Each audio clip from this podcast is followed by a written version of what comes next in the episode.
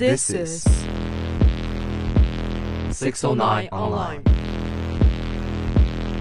English. Volcano. We found a wonderland. We share fabulous things. Music.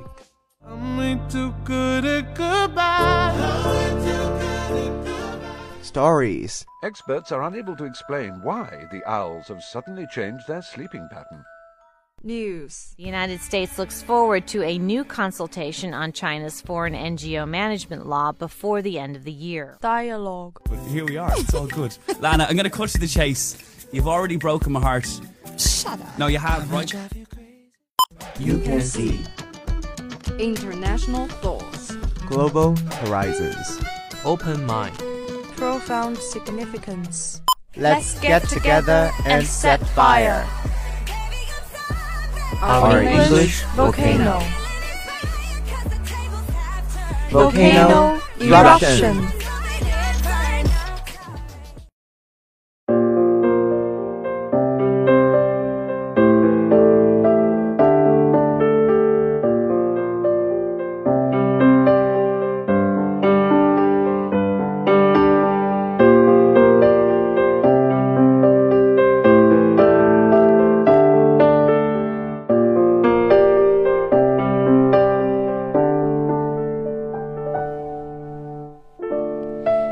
Afternoon, everyone. This is 609 Online. Nice to see you in English Volcano. I'm Star. Hi guys, I'm Kate.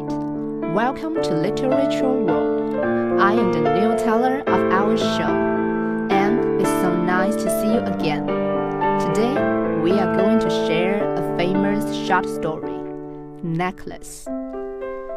The girl was one of those pretty and charming young creatures who sometimes are born, as if by a slip of fate, into a family of clerks. She had no dowry, no expectations, no way of being known, understood, loved, married by any rich and distinguished man. So she let herself be married to a little clerk of the Ministry of Public Instruction. She dressed plainly because she could not dress well, but she was unhappy, as if she had really fallen from the higher station, since with women there is neither caste nor rank. For beauty, grace, and charm took the place of family and birth. Natural ingenuity, instinct for what is elegant, a supper mind are their sole hierarchy, and often make of women of the people the equals of the very greatest ladies.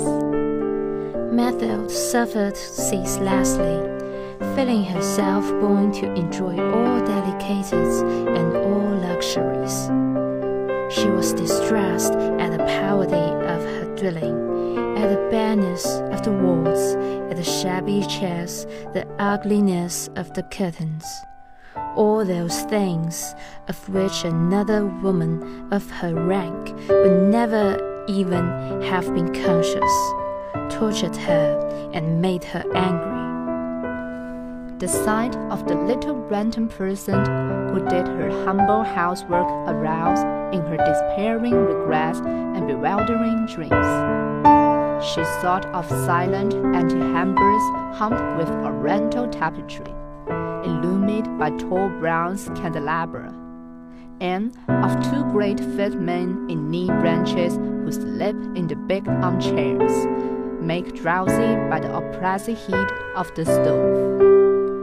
She thought of long reception halls hung with ancient silk, of the dainty cabinets priceless curiosities, and of the little concierge perfumed reception rooms made for chatting at five o'clock with intimate friends, with men famous and sought after, whom all women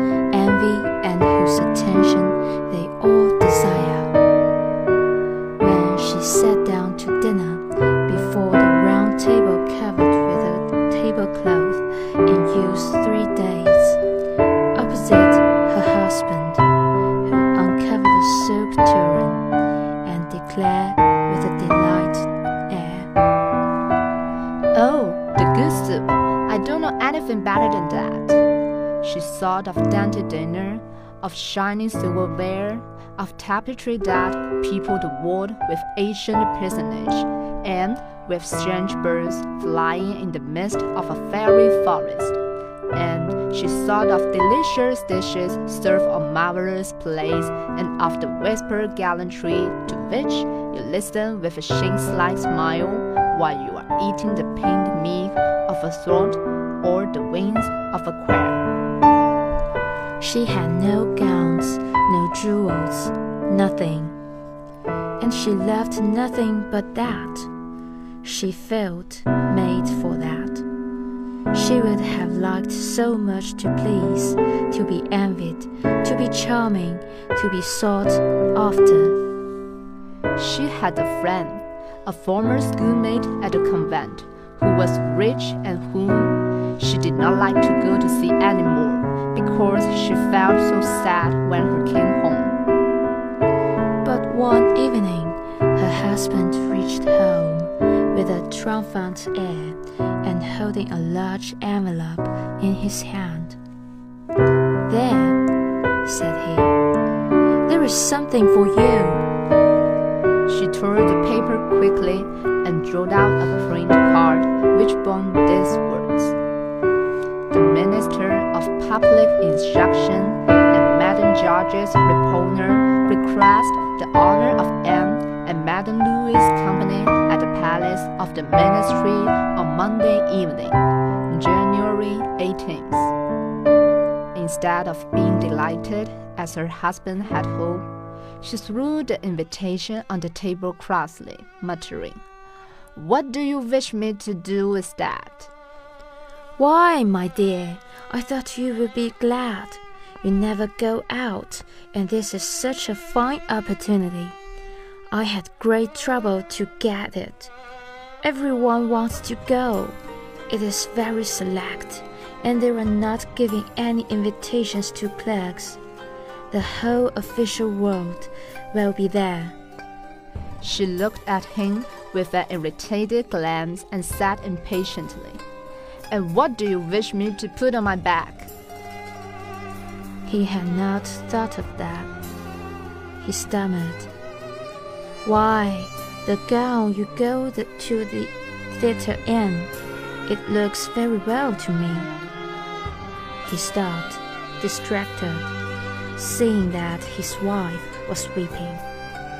Two great tears ran slowly from the corner of her eyes towards the corner of her mouth. What's the matter? What's the matter? He answered. By a violent effort, she conquered her grief and replied in a calm voice while she wiped her wet cheeks. Nothing. Only I have no gown and therefore I can't go to this ball. Give your card to some college whose wife is better in quid than I am. He was in despair. He resumed. Come, let us see, Mathilde. How much would it cost? A suitable gown, which you could use on other occasions. Something very simple. She reflected several seconds, making her calculations and wondering also what sum she could ask without drawing on herself an immediate refusal and a frightened exclamation from the economical clerk. Okay, let's take a break.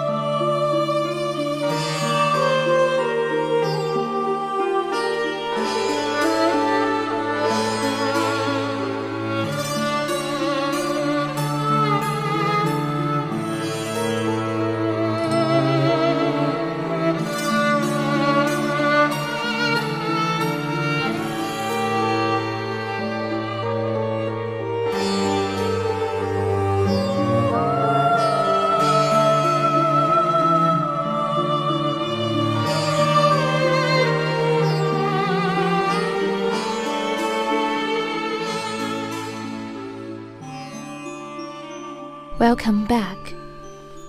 Finally, she replied, hesitating. I don't know exactly, but I think I can manage it with 400 francs. He grew a little pale because he was laying aside just that amount to buy a gun and treat himself to a little shooting next summer on the plain of Nanterre, with several friends who went to shoot luck there of a Sunday. But he said, Very well, I will give you 400 francs and try to have a pretty gown. The day of the ball drew near, and Madame Loisel seemed sad, uneasy, anxious. Her frock was ready, however. Her husband said to her one evening, What is the matter? Come, you have seemed very queer these last three days. And she answered, It annoys me not to have a single piece of jewelry, not a single ornament, nothing to put on. I should look poverty stricken. I would almost rather not to go at all. You might wear natural flowers, said her husband. They are very stylish at this time of year. For ten francs, you can get two or three magnificent roses. She was not convinced. No, there's nothing more humiliating than to look poorer among other women who are rich. How stupid you are! Her husband cried. Go look up your friend, Madame Forestier, and ask her to lend you some jewels. You are intimate enough with her to do that. She uttered a cry of joy. True, I never thought of this. Okay, the story we shared today has come to the end, and it's time to share with you two vocabularies that might help you. The first one is gown. It's a noun, means a kind of dress, usually a long dress, which women wear on formal occasions. For example, we can say she crept from the bed and fumbled for her dressing gown. The other is resume. Resume is a verb. If you resume an activity, or if it resumes, it begins again. For example, I was given the all clear by the doctor to resume playing. That's the end of today's Literature World. Thank you for listening. And especially thanks to our director Jay. See you next week.